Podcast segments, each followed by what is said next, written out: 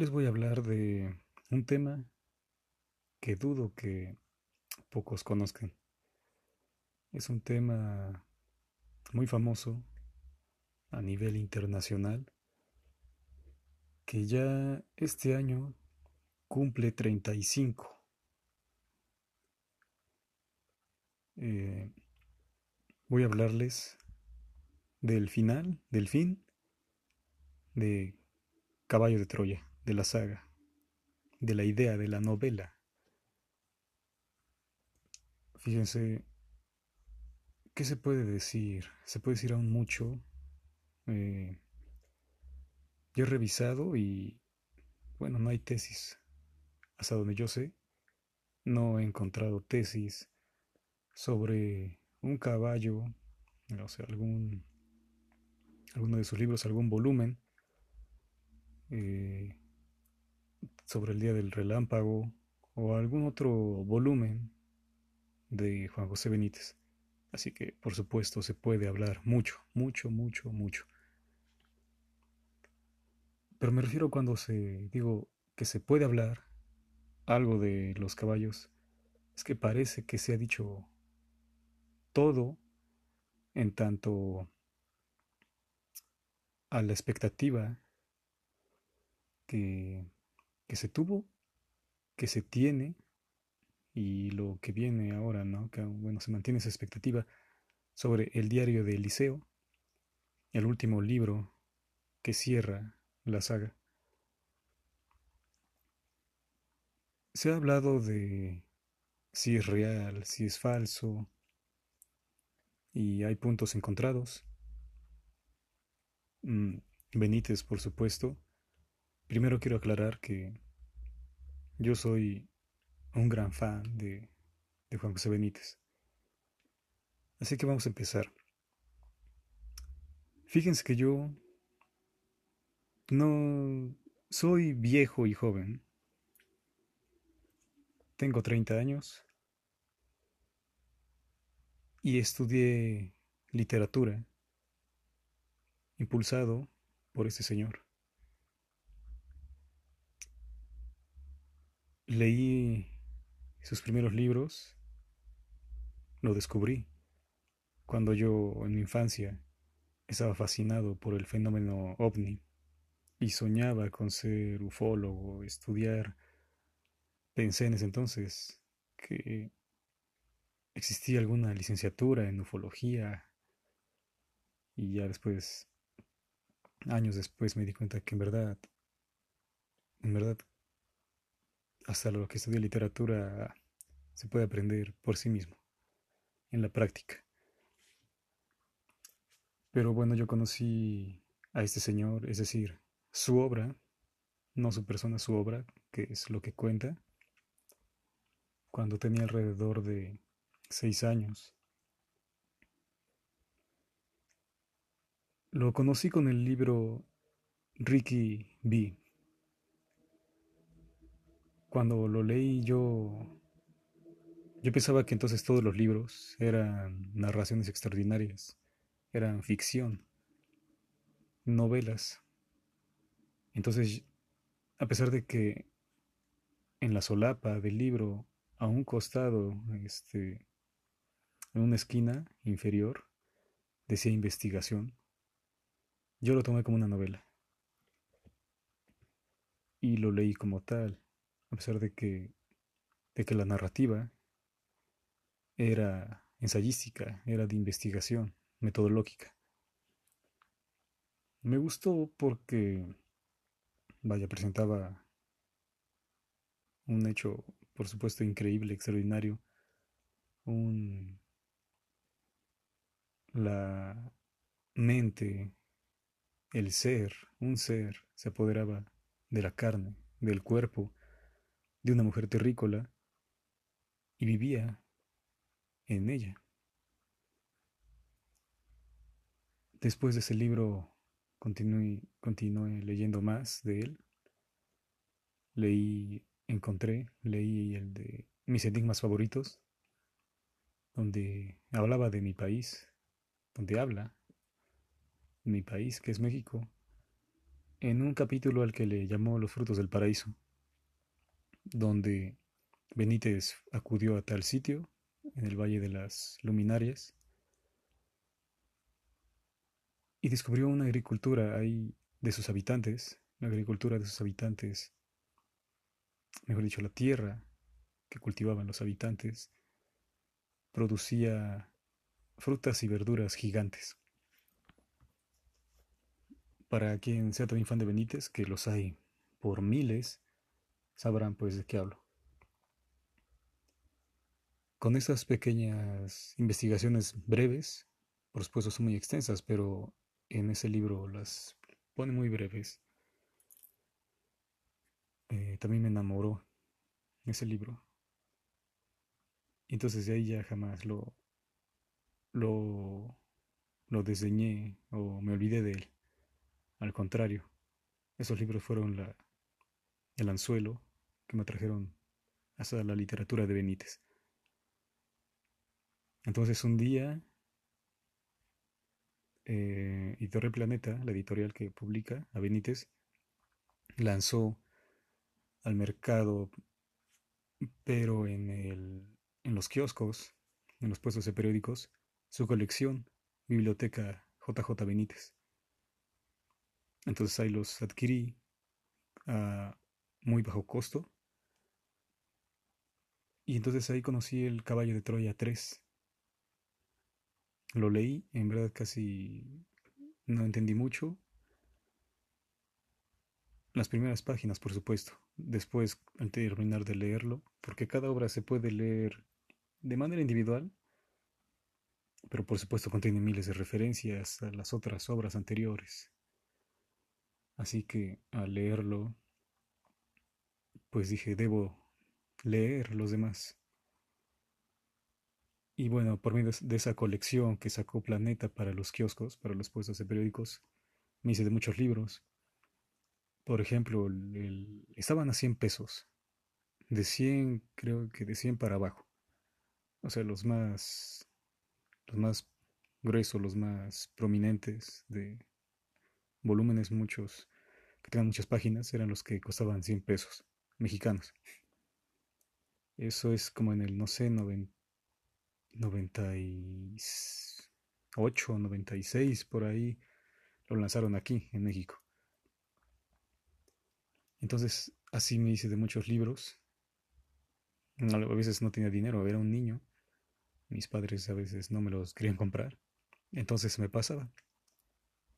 Pero por supuesto más tarde me hice de todos. Y bueno, leí toda la saga de Caballo de Troya. Para cuando adquirí el 3, eh, compraba, bueno, leía esta revista Año Cero. Desde antes la leía, me gustaban todos esos temas de fantasmas, este, cosas sobrenaturales, ovnis, enigmas y misterios. Entonces en esa revista, cuando compré el caballo de Troya 3, descubrí que en la parte final de la revista había un apartado de libros, recomendaciones de libros. Y ahí estaba el caballo de Troya 6. O sea, iba en ese volumen y yo solo tenía el 3, me faltaban 5. Y bueno, les digo, me me empecé a hacer de los otros volúmenes, los leí y completé la colección. En el 6, justo unos meses después, o quizá un año después de haberse publicado, de que fuera publicado, lo adquirí. Y desde entonces ya comencé a adquirir los demás libros cada vez que eran publicados. Incluso quise de nuevo, cuando Editorial Planeta lanzó la nueva edición, quise iniciarla otra vez a comprar pero... Y, compré algunos, pero después ya, ya dije, ¿para qué, no? Eh, solo quiero el conocimiento, no, no, el libro para mí no es un tanto, no es un fetiche. Ese, eso, esa saga en particular me motivaba que lo comprara por mero fetiche. Pero después decliné esa idea, me aparté de ello y, y no, continué con los libros con la mera información. Pero bueno, es que creen que cuando yo lo leía, pues era un niño, me parecía extraordinario. Entonces yo empezaba a buscar más a este señor, este, veía entrevistas que le hacían, y entonces pues, como todos saben quienes han leído esto, eh, Caballo de Troya inició en México. Así lo dice el propio autor. Vino a, una entrevista aquí a, a México con el presentador de televisión que yo también lo conocí, o sea, lo vi en televisión. Y pues ahí inició todo. Como parecía una novela de detectives, como lo narra al principio, y eso era muy excitante, muy emocionante. Conforme avanzaban, pues más, o sea, no sé si algún niño vea el tamaño de la obra. Un niño, yo tenía que siete años, seis cuando comencé a leerla. No sé si alguien de esa edad ahora, lo dudo mucho, pero si ve el grueso del primer caballo y o la saga entera y diga, la quiero leer. Y más aún si se anima como en la escuela, que no sé, sería, un, sería horrible que, lo tuvieran en los libros de texto, pero los obligaran a leerlo no sé si se lo tomaría como yo, de manera emocionante. digan, ¿qué es esto? ¿Qué está pasando? Piel de serpiente, el callado, la vara de Moisés, mm, la cuna, la membrana, la forma, toda la descripción, los mecanismos de la, de la máquina del tiempo hacia la cuna, el ordenador, ese, este, que lo podía todo, ¿no? Santa Claus. No sé, a mí me parece extraordinario. Pero todo ello lo tomé como una novela. Y bueno, pues ya saben, tanto los muy fanáticos de Benítez, yo me considero muy fanático, pero digamos que mi interpretación no es de una investigación porque de hecho no tiene la estructura de una investigación. Es un diario, es una novela. Eh, incluso, como saben, Benítez, en su estilo literario, eh, me gusta porque en eso sí mezcla tanto investigación como literatura. No es riguroso en tanto lenguaje. O sea, en sus otras investigaciones, sí es muy riguroso, datos duros. Pero me gusta cuando mezcla esa tanto la forma de expresión literaria con la de la investigación. Por ejemplo, recuerden que tuvo un programa que se llamó Planeta Encantado, extraordinario también, tanto en televisión, prometido en televisión, como yo no lo sabía, eso lo conocí este, en las ferias de los libros, ferias de libros, me hice de... No tengo todos, soy muy apasionado de Benítez, pero no tengo todos sus libros. es, decir, los tengo, pero porque los he descargado, los he buscado. Pero en físico sí no los tengo todos. Me faltarán... Tiene 65 libros, por decir algo. Más o menos ahí. Más de 60 sí pues yo tengo como 50, 52. Y entre ellos tengo sus libros de Planeta Encantado, que también fueron publicados. Todas las fotos en un papel muy bonito, de grano duro. Mm, las fotos impresas muy bien, de tapa dura, con relieve. Están muy bonitos esa edición. Y a mí me costó en las ferias de libros, 30 pesos. El Papa Rojo también lo adquirí ahí, también una edición de tapa dura. Y este, bueno, pues en su serie de Planeta Encantado mezclaba esto. Por ejemplo, me acuerdo cuando habla del país Dogon, los señores del agua.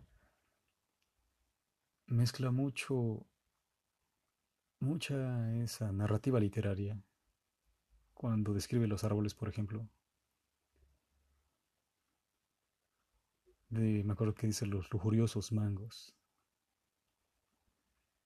las tranquilas acacias, las serenas acacias, algo así dice. Me gusta eso.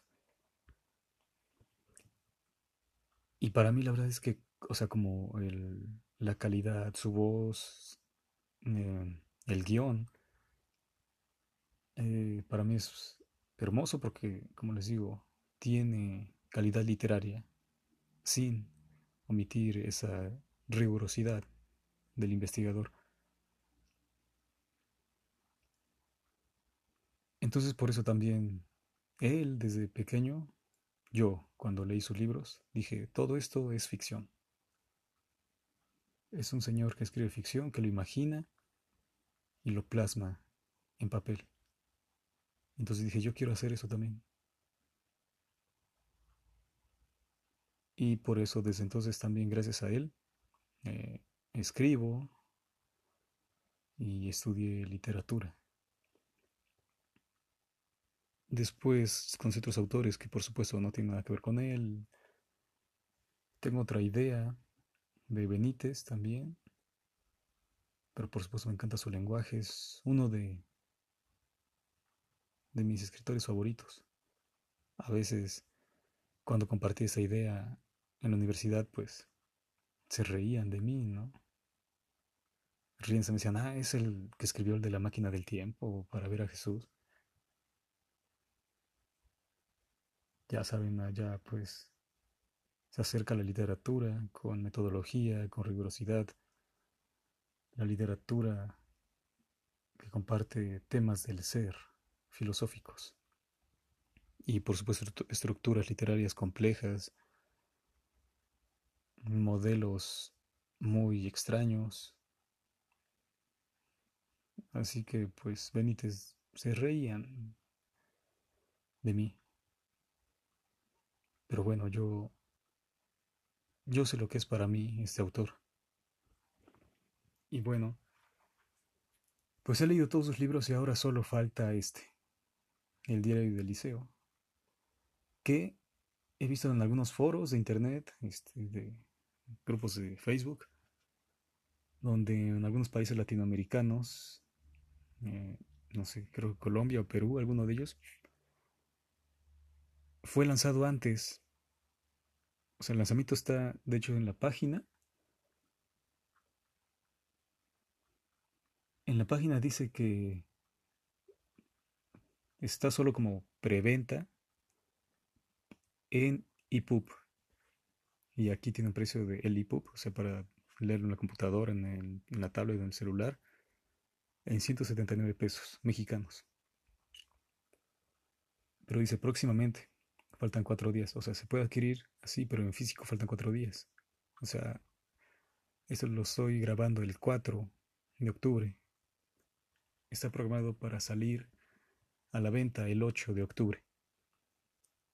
Pero en esos países que les digo, creo Colombia o Perú, fue por error, así lo dijo en su página Juan José Benítez, por error fue expendido y muchos mostraban con orgullo, miren, tengo ya el libro. Y bueno, una locura. Qué, qué maravilloso. Comparte las primeras páginas, otros no, no, no, no lo compartas. Entonces, cuando supo esto, fueron retirados ya este, de las librerías. O sea, quien tuvo el, la primicia de eso, pues qué bueno. Si no, los demás hay que esperar. Pero fíjense, en la, en la página de, de Planeta, México, por supuesto, dice, tras seis años de espera llega el libro que resolverá todos los enigmas de una de las sagas más vendidas de la historia, Caballo de Troya. Y la sinopsis dice así, ah, supongo que la saben, pero bueno, la voy a leer. Eliseo, segundo piloto de la operación secreta Caballo de Troya, se une al grupo del maestro y los acompaña durante dos años y tres meses. asistiendo a conversaciones y prodigios que no constan en los textos evangélicos.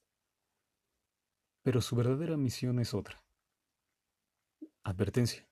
Algunas escenas pueden herir su sensibilidad. Si ha leído Caballo de Troya, el diario de Liceo lo dejará atónito. El libro que todos los lectores de JJ Benítez llevan años esperando. Y bueno, 35 años se cumplen. Ojo, para que cierre esto, pero en verdad, quienes han sido caballo de Troya, no concluye acá. Fíjese la lectura que tengo yo de esto. Eh, les dije que yo pensé que era una novela al leerlo.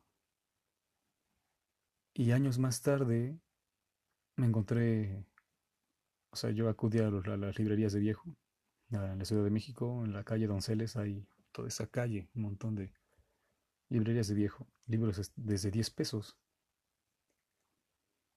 Este, y en esas este, librerías encontré una primera edición de El caballo de Troya, con la ilustración, ya saben, esa muy conocida, donde están los astronautas. Y en esa en esa edición, pues venía algo muy, muy sugerente, porque en las ediciones que yo tengo, y supongo que en la que ustedes también, o sea, los que no sean tan antiguas, eh, fue omitido, fue retirada una página, supongo que por órdenes, por por capricho o por conveniencia de Benítez, del autor y de la editorial, porque Benítez afirmaba, como ya saben, que es una investigación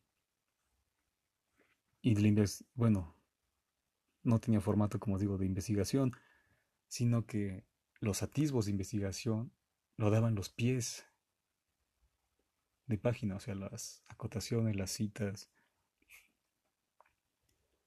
hablaba de las abejas y tal abeja es tal, cosas así. Sobre, creo que en el caballo de Troya 5, donde hablan de, de los pétalos de rosa eh, para la cocina, o sea, comestibles. Que ese, ese capítulo me abrió mucho el apetito, desde pasteles, ah, bueno, es delicioso, me, por eso me encanta su manera de escribir de Benítez. Pero bueno, en eh, la edición esa antigua, las primeras ediciones del Caballo de Troya 1, lo voy a leer. Para los que tengan eso, pues, no sé, esta es una, una prueba irrefutable de que Los caballos hacia la saga es una novela, no es investigación. Por supuesto, está basado en tal hecho, como cuando alguien escribe una novela histórica, es una una sucesión de ideas ficticias basadas en hechos que fueron reales. No sé, un amor en, la independencia, esas cosas. Porque también eh, Enrique Serna, eh, eh, ah, el seductor de la patria, en su libro dice El seductor de la patria, habla del que fue presidente de México, este Santana, López de Santana, y está novelizada su obra. No obstante, al final cita toda la bibliografía y son un montón de, libros, de, de, datos, de archivos, de cartas. O sea, él se basó en todo eso para construir la figura de Antonio López de Santa Ana. Pero es una novelización, no es que haya sido real porque él ahí plasma ideas, pensamientos, monólogos, que pues a saber si fueron dichos incluso con esas palabras.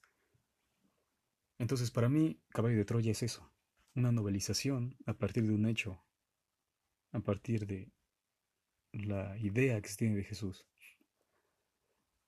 Y eso sí, la rigurosidad de, en eso sí podría ser, y es la investigación geográfica, histórica, para situar la figura de Jesús en su contexto. Y bueno, dice así, a manera de epílogo, El segundo gran viaje del mayor es relatado en un volumen de próxima aparición. O sea, es el caballo de Troya 1, hablaba, ¿no? Que va a salir el caballo de Troya 2. Al poner punto final a esta primera aventura, entre comillas, y después de no pocas dudas, me he decidido a clarificar algunos extremos que, quizá, de no hacerlo, podrían sembrar cierta confusión entre las personas que vienen siguiendo mi trabajo como investigador. Ojo, que si su trabajo como investigador, o sea, está, está diciendo que eso se puede tomar como tal, así que por eso va a clarificar. Huelga decirlo, pero hasta Caballo de Troya, mis 19 libros anteriores, Expresión hecha de sueños y A solas con la mar, han sido el fruto de una intensa y honesta investigación. Todo cuanto aparece en ellos es absolutamente real. Pero, a partir de Caballo de Troya, mi trabajo como escritor ha empezado a experimentar un desdoblamiento. Me atrae también la novelística y, entre mis proyectos inmediatos, figura la elaboración de una docena de novelas, todas ellas basadas, eso sí, en hechos o documentaciones reales. El libro que el amigo lector tiene ahora mismo entre sus manos, Caballo de Troya, es, por tanto, un primer ensayo novelístico. Una novela, en suma, donde la ficción florece perfectamente enlazada con hechos, documentos e informaciones técnicas, médicas, históricas y científicas, objetivas y comprobables. Y aquí, ojo, solo la figura del mayor y, lógicamente, el traslado del módulo al año 30 de nuestra era son ficción pura. La documentación norteamericana, en cambio, en la que se narran los sucesos y enseñanzas vividos por Jesús de Nazaret en aquellos últimos once días de su vida, es rigurosamente auténtica. Existe, por supuesto, y, en definitiva, ha sido el soporte para la creación de dicha novela. Esta, en mi opinión, es la parte noble de todo el trabajo. Naturalmente, y mientras Dios lo quiera, seguiré investigando el fenómeno ovni y sus múltiples ramificaciones. Pero ambos campos, la investigación pura y la creación novelística, quedarán siempre perfectamente delimitados. Así lo exige un mínimo de honradez y transparencia. JJ Benítez. Pues bueno, esta a manera de epílogo, esto, el libro que yo adquirí no lo tenía. Digo, esto yo lo encontré en una primera edición que hallé en, una librería de viejo y que me costó 100 pesos. Es por supuesto una joya, está muy maltratado. Yo ni lo toco, lo tengo ahí en un nicho. Como otros libros de otros de mis autores favoritos también, que ya ni se publican, se discontinuaron y bueno, yo los he ido adquiriendo así también en librerías de viejo, eso sí, los encuentro muy caros, pero los adquiero. Y bueno, pues desde entonces creo o supongo, si no sé bien, la gente se tomó como real, como una nueva realidad, la imagen de Jesús de Nazaret que presenta Benítez. Y entonces pareciera que todo todo resultó, como él dice, no hay azar, no hay mm, un encuentro, bueno, en sí es el destino lo que quiere, siempre dice él. No hay azar, es el destino. Pues el destino quiso que todo esto sucediera y que de pronto se hiciera un gran marketing y por supuesto, Benítez fue demandado por, ah, ya saben, muchos, que otro investigador decía, no recuerdo su nombre, se, apellidaba Rivera, decía que Benítez le había plagiado el, su libro entero, o sea que Caballo de Troya era un, se había constituido a partir del plagio de un libro de este investigador que se, apellida, se apellidaba Rivera, que su libro se llamaba Radiografía de Jesús de Nazaret. Y bueno, otros ya saben. Eh, y eso también está evidenciado que abreva del libro de Urantia.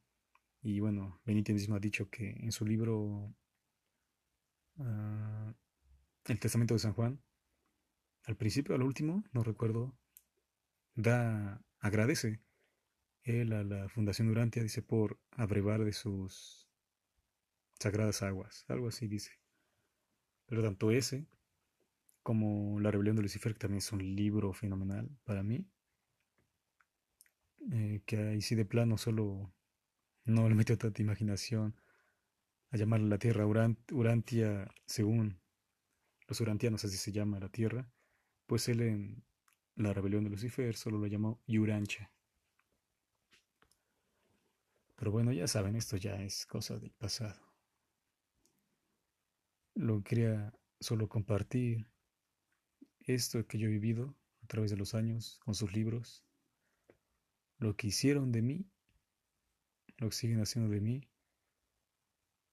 Eh, porque, por ejemplo, yo también tenía una idea del Che Guevara y con su libro ese de Tengo papá, no me la ha cambiado del todo, pero ha intervenido, ha formado una imagen más clara del Che Guevara. Por supuesto yo sabía y coincido en esas ideas del Che, que menciona a Benítez, que era un psicópata, que él hubiera iniciado la Tercera Guerra Mundial. Bueno, yo le aplaudo al Che, eso. Para mí no, no me parece un monstruo, Benítez sí, pero para mí no.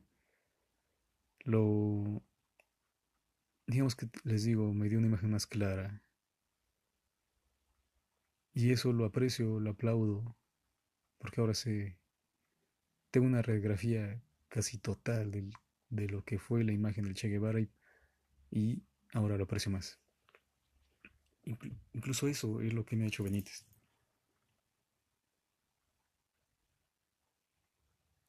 cada quien tiene su historia sobre él. La verdad es que muchas historias se repiten. creen en Jesús, lo llaman el Padre Azul, bueno, al, Padre Padre, a Abba. Yo no, yo no tanto me he dejado influenciar por el discurso, por la nomenclatura que ha hecho este Benítez. Por supuesto me ha aportado un montón de referencias y también como lo mismo lo mismo que me hizo con el Che Guevara, bueno, con Jesús me ha hecho eso también. A mí su literatura me ha brindado muchas palabras nuevas, muchas formas de narrar cosas. Y eso lo agradezco. Porque también, sin que lo sepa, él ha sido mi maestro. Y bueno, solo quería hablar de esto cuando se supone que va a ser el caballo de Troya. Pero para los que saben de todo esto, les digo que no, no es lo último. Quien sepa, ahí se lo dejo, y quien no, pues para que investigue. Caballo Troya no se termina con este libro. Hay más, mucho, mucho más eh, Benítez lo ha dicho, va a escribir, si no es que ya está escrito, supongo que creo que ya está escrito, aún puedo publicar Rayo Negro, que tiene que ver con Caballo de Troya.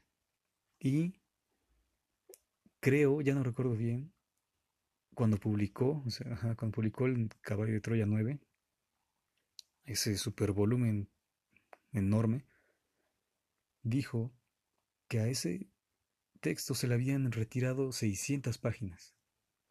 Bueno, pues esas 600 páginas creo que es rayo negro. Y si no, estos son, son este, individuales. Uno es rayo negro aparte y esas 600 páginas van a ser publicadas también. Pero para que Caballo de Troya termine aún falta. Así que para quien para quien crea que esto terminó, pues no es así. Y también esto es un sería una investigación bestial hacer todo un ensayo, una tesis sobre caballo de Troya, desde cualquier punto, incluso el, del marketing. ¿Cómo es que, cómo es que un libro, una saga, bueno, un libro se convierte en saga y esa saga dure 35 años? Y si acaso publican los demás, pues va a durar muchos años más. En publicarse, o sea, no en, no en publicar y ahí se agotó y se sigue este, recordando o leyendo. No, sino que este el caballo de Troya sigue reimprimiendo, reeditando, releyendo y ahora cierra, al menos de manera oficial, falta la no oficial, rayo negro, como les digo. Pues es un gran marketing que, ¿cómo es que se sostiene toda esa historia? Algunos van a decir que por supuesto es por la imagen de Jesús y por supuesto que sí, porque es el contenido. Pero tiene mucho que ver, y por eso lo leí esto, que, este, a suerte de epílogo, Benítez afirmaba, no, eso es una novela, y después eh, su mantra sea, es real, es real, es real, es real. Ya recuerden que ya lo han cachado en algunas trampas, por decirlo así. En su episodio de Planeta Encantado, Mirlo Rojo, allí en ese episodio presentó una grabación que según le había dado un militar, también ya saben siempre que tiene esos vínculos con ellos, eh, ultra confidenciales, que nadie sabe quién es, nunca revela su identidad y le llama Mirlo Rojo. Pues este militar le dio unas grabaciones, las grabaciones que obtuvieron este, los astronautas al llegar a la, una, a la Luna, donde descubren construcciones y, se encuentra con extraterrestres. Ahí lo presenta años más tarde o meses, tiempo, un tiempo después. Lo desmienten, incluso le a los investigadores que checaron eso, que revisaron ese material, encuentran que la firma de la productora que hizo eso está sale ahí incluso, ¿no? Como, como firma, pues, de su trabajo. En el episodio de Mirlo Rojo, Benítez dice, esto me lo entregó un, este, un militar y son imágenes exclusivas, bla, bla, bla. Después, y puede ahí malinterpretarse, es muy inteligente Benítez muy, muy inteligente, porque no habla de más. Cuando le pregunta sobre Caballo de Troya, si es real, solo dice, no es ficción. Pues no, no dice este, categóricamente, este, si no, no es real o si no dice, no es ficción. Bueno, pues en este, en este caso de la grabación, dijo que le platicaron los hechos y él reconstruyó mediante esa grabación tales acciones. Fue su interpretación de lo referido por el militar. Y ahí quedó.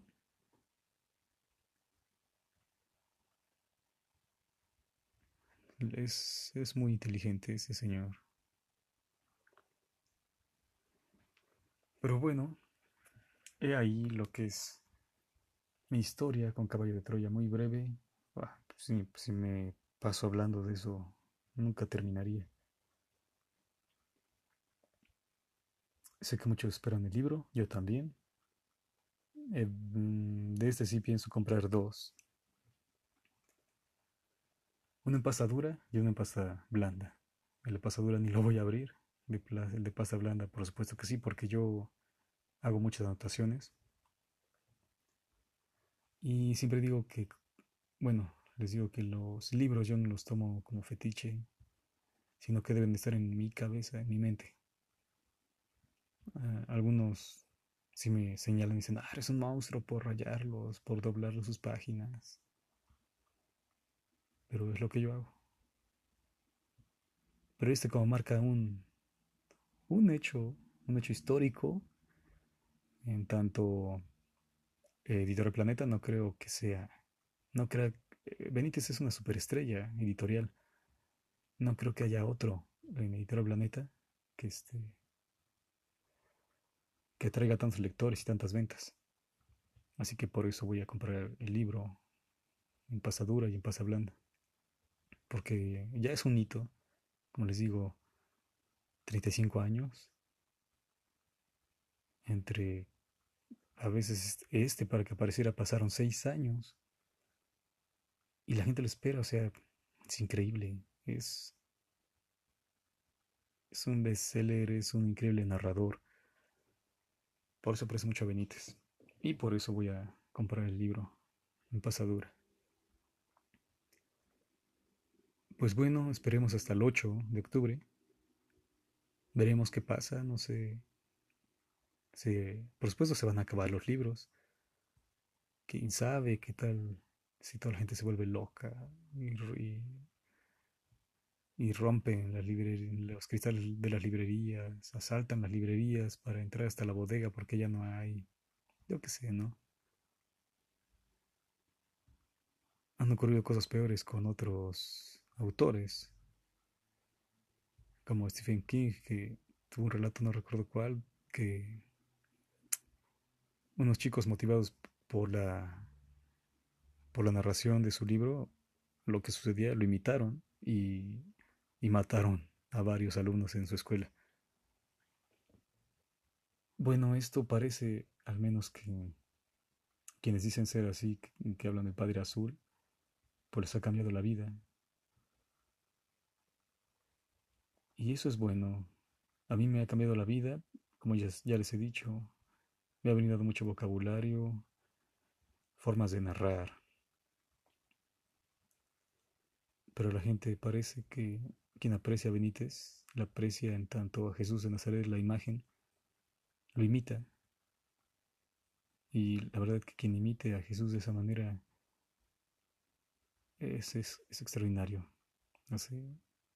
La gente, mejor dicho, te iba a decir hace gente así, no. La gente debería ser así.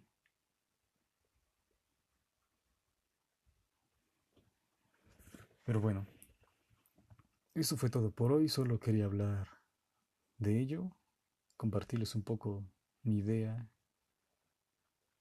mi experiencia y bueno, pues esperar el gran día y el libro.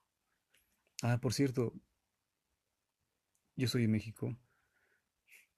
No sé cuándo vaya a venir, pero esta vez sí voy a ir a la Feria del Libro de Guadalajara para que me firme uno de sus libros. Así que a ver cuántos nos encontramos por allá. Así que me despido. Que pasen buen día. Hasta pronto.